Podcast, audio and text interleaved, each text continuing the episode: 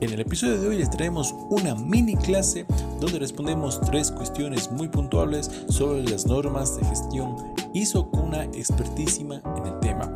Y antes de dejaros con el episodio de hoy, quiero agradecer a los presentes que hacen posible que esto llegue hacia todos ustedes. Primero, Mayu Go, en los cursos de mayor demanda de la industria. Los puedes encontrar en mayugo.com net. También a PAOP, proyectos académicos y otras publicaciones. Si quieres toda una serie académica sobre tesis, gestión de proyectos, data analítica, etc., los puedes encontrar en asesoría PAOP, tanto en Instagram como en Facebook. Y también agradecer a Importa App, app para personas que desean importar o exportar. Todo un asesoramiento en, comercio internacional, ellos son tu opción. Los puedes encontrar en importaapp.com. Sin más, los dejamos con, con el episodio del día de hoy. Hey, ¿cómo están? ¿Cómo pasado? Sean bienvenidos a un nuevo podcast Escuela Link. Es un gusto estar nuevamente con ustedes. Ustedes allá, nosotros por acá. Y el día de hoy también tenemos una mini clase con una invitada que ya participó con nosotros en un, en un espacio anterior y es un gusto también que con nosotros. Y ya le voy a presentar como se debe. Antes de eso, dar la bienvenida también a mi cojo, Jair Aldaz. ¿Qué tal? ¿Cómo estás? ¿Qué tal? Un gusto con todos. Jair Aldaz, gestor por procesos. Me parece interesante estos espacios y más que nada, recordando un poco, estábamos hablando en backstage con nuestra invitada que se presentó previamente con la norma ISO, efectivamente en el podcast de ella. Y bueno, vamos a hablar un poco más ahora de, de lo mismo. Así que, bueno, Alfredo, gracias pues por permitirme estar en este espacio. Genial. Como sabrán, esta nueva metodología son episodios cortitos, no sé, de minutos, ¿no? Son preguntas muy puntuales que hacemos a la invitada para, de hecho, profundizar mucho más de algún tema que ya tocamos alguna vez o darle un contexto mucho más eh, claro, más específico, algo mucho más, más puntual. Bien, el día de hoy nos acompaña María Altamirano, ella es de Perú y es un gusto que nos acompañe también el día de hoy. ¿Qué tal María? ¿Cómo estás? Bienvenida. ¿Qué tal? ¿Cómo están? Muy buenos días. Buenos días a toda la comunidad Muchas gracias por la invitación. Muy contenta de poder estar compartiendo nuevamente con ustedes en este espacio. Genial, María. gracias a ti por, por la apertura. Nos conocemos ya, justo comenzábamos hace un año, creo que eh, habíamos coincidido también en un tema similar. Entonces, muchas gracias por el tema. Como te comento, eso es algo muy, bastante muy puntual. Es un, nuevo formato que estamos haciendo. De hecho, recopilando con invitados anteriores para ir, te cuento, ir profundizando, ir contando un poquito más darle justo más eh, amplitud, digamos, a lo que hablamos y justo vamos encadenando los temas que hemos conversado en, ocasiones anteriores, que me parece una metodología súper interesante. Bien, para ir comenzando, justo como ya te comentaba, tú manejas el, el, tema de normas de gestión ISO, ¿no? Que es ese gran mundo muy, muy, muy extenso, súper grande, bastante amplio, digamos, en esa, esa parte. Y para ir comenzando, te, te quiero preguntar algo súper, así mismo, puntual. ¿Por qué una empresa, de hecho me voy a permitir leer para, que, para no meter las patas, ¿por qué una empresa tendría que implementar normas ISO de sistemas de gestión? O sea, ¿cuál es la, necesidad, no? Muy buena pregunta, porque en realidad lo primero que cada empresa u organización en general debería preguntarse es, ¿por qué tengo que implementar un sistema de gestión en mi organización? ¿Cuál es el motivo? ¿Qué me está llevando? ¿Me está llevando a lo mejor eh, una licitación en la cual solicitan tener como requisito previo una certificación, me está llevando la exigencia de un potencial cliente o de mi mejor cliente, o realmente porque tengo una necesidad de poder tener un soporte para toda la gestión que realizo y que vaya acompañada o que sea adecuada a la estrategia que estoy manejando, Debería ser tu primera pregunta si es que hoy, por ejemplo, tú que estás llevando o estás a cargo de una organización, de una empresa en particular, te surge esta duda. Yo te invitaría a revisar esta estrategia que vienes actuando hoy y que de acuerdo a ella veas si realmente es necesario para mi organización implementar un sistema de gestión basado en alguna norma internacional. ¿Bajo qué enfoque? Un enfoque tal vez al cliente, un sistema de gestión de la calidad, un enfoque a la protección, al medio ambiente, con un sistema de gestión ambiental basado en una norma internacional. ¿Qué es lo que te está moviendo? ¿Qué es lo que más necesitas? Entonces, en general, todas las organizaciones necesitamos respaldarnos en algún modelo, por ejemplo, y si tenemos una norma internacional que ya nos establece requisitos, mejor aún. para poner un caso particular, si me permites, si por ejemplo esta organización está hoy muy preocupada por el tema de sus productos, de entrar a nuevos mercados, de aumentar la satisfacción de sus clientes, entonces una norma ISO 9001 puede ser la que mejor te vaya a apoyar, pero siempre tomando en cuenta, alineándolo a la estrategia que hoy estás llevando o cómo podrías también mejorarla, ¿no? Pero que no cometas el error de llevarlas por separado o llevarlas en paralelo. Por un camino vas llevando, sigues llevando tu organización como lo venías haciendo y en paralelo vas implementando un sistema de gestión ISO 9001. No, la idea es hacerlo de forma integrada, alineada y siempre bajo tu real compromiso como dirección de esta organización o de esta empresa en particular. Excelente, María, muchas gracias pues, por, tu, por tu parte. Igual yo considero el, gobierno, ¿no? la, gobernanza de, la información también, que se inmiscuye mucho también con el tema de datos. Yo te digo desde mi parte particular, porque, bueno, justo estoy siguiendo una maestría y se me esta parte, ¿no? De, de la normativa, de la gobernanza y justamente involucra mucho la parte de dirección, aunque parezca obvio, muchas empresas lo, lo, lo ponen a un lado y no hay el, el involucramiento, ¿no?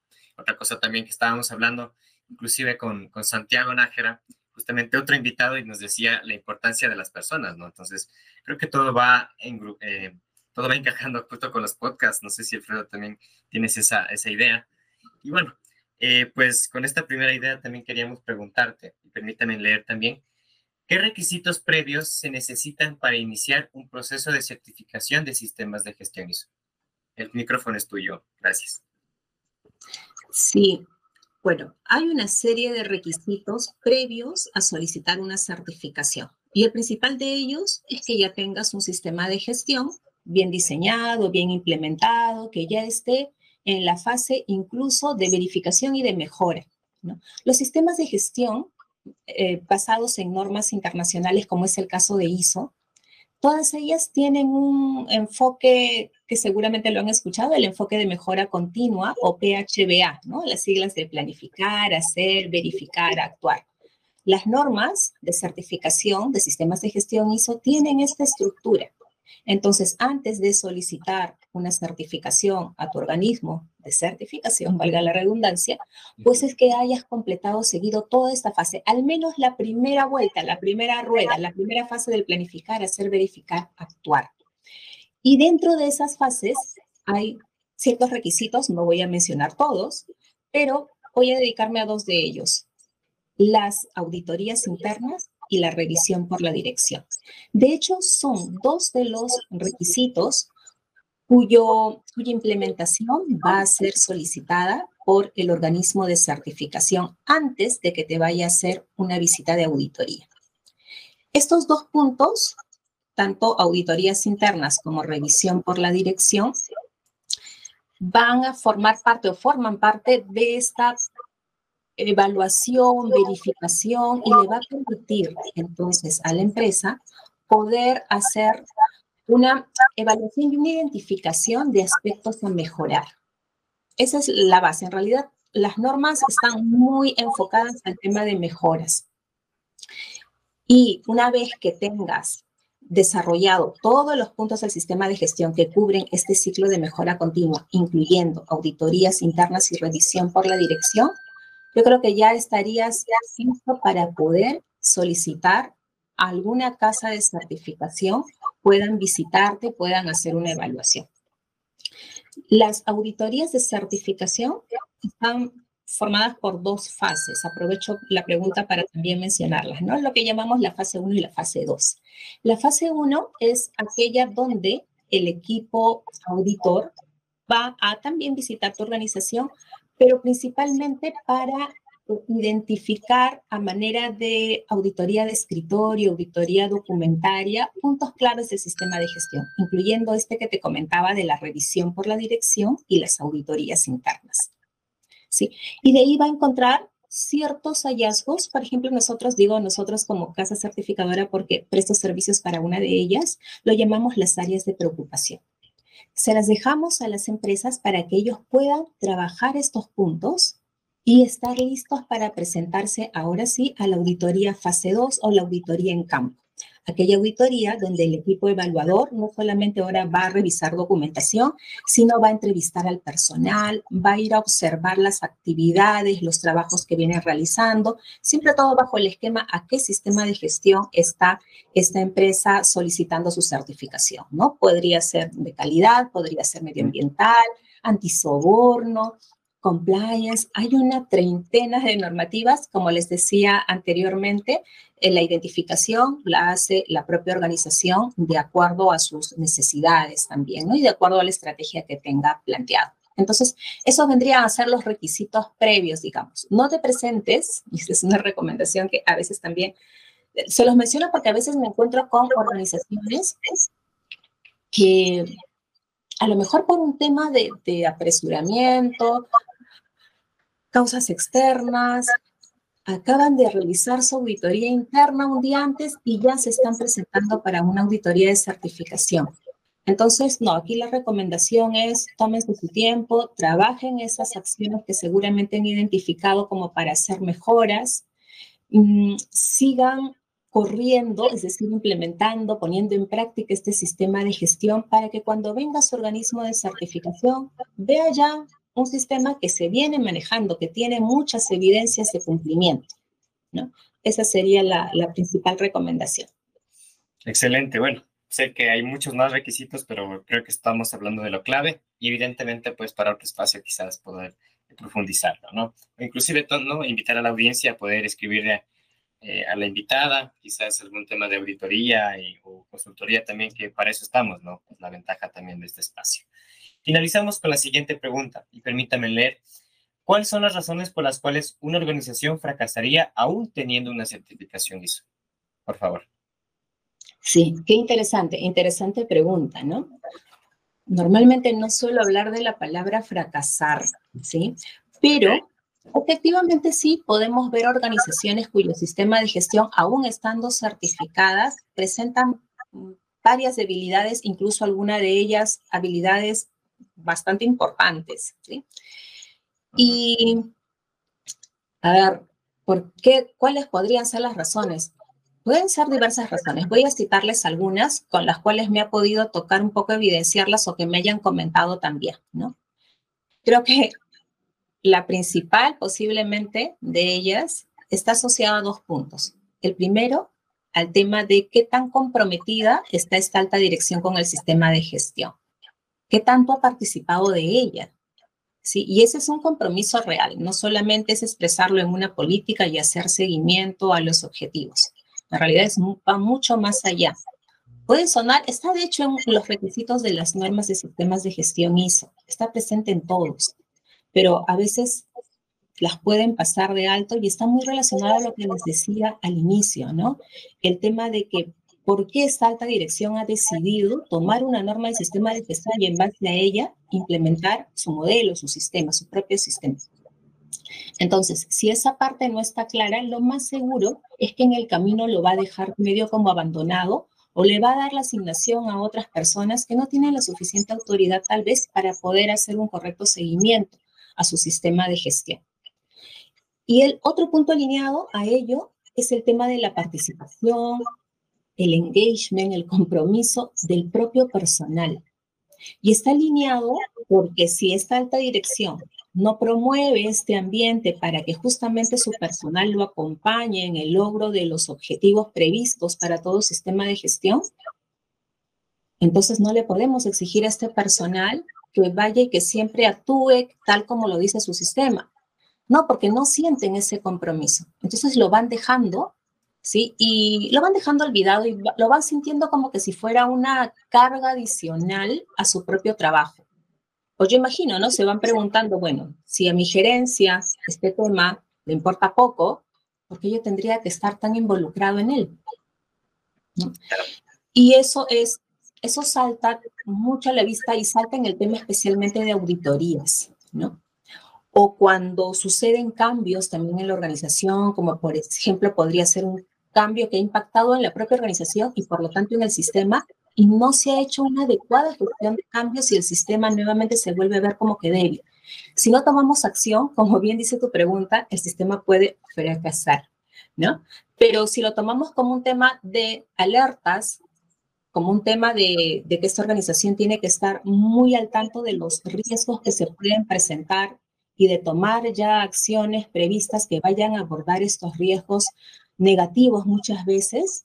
Entonces yo creo que por más debilidades que tenga el sistema de gestión, siempre hay esta oportunidad de poder tomar acciones de mejor. Mientras tu modelo esté bien implementado, diseñado a conciencia, ¿sí? Eh, yo creo que la cosa puede ir por buen camino. La herramienta está ahí, las normas están ahí. Las normas no han sido escritas por una o dos personas. Estas normas de sistemas de gestión han sido elaboradas, revisadas por miembros especialistas en el tema de muchísimos países, de diferentes idiomas, diferentes idiosincrasias, y que también van mejorando en el tiempo, se van revisando cada cierto tiempo. Entonces, es un documento de muy buenas referencias y es una buena recomendación para que las organizaciones puedan trabajar con ellas. Excelente, gracias. Esas eran las tres preguntas. Este es un formato un poco más rápido, pero evidentemente conciso. Alfredo. Genial, María, súper conciso. La idea, como dice el espacio es que sea muy, práctico, la verdad, aclarando muy puntuales. Y sobre todo, eh, como dice Jair, siempre como que encadenamos a los otros invitados, ¿no? Y se va creando como que un multiverso del podcast, que de una forma se van cruzando los conceptos invitados. Me parece genial que se vayan completando de esa manera y realmente estén muy claros en esa parte. María, muchas gracias por, por, por colaborar, digamos, en este espacio. Creo que eres la, una expertísima en este tema, creo que estás súper metida ahí, siempre estás compartiendo actualizaciones de normas, siempre estás compartiendo contenido, lo que haces, me parece súper chévere esa, parte. Y para ir terminando, únicamente te quería preguntar, ¿dónde te podemos eh, eh, contactar? Recuérdanos un poquito dónde estás, cómo estás, para que la gente te pueda escribir y realmente conversar sobre el tema.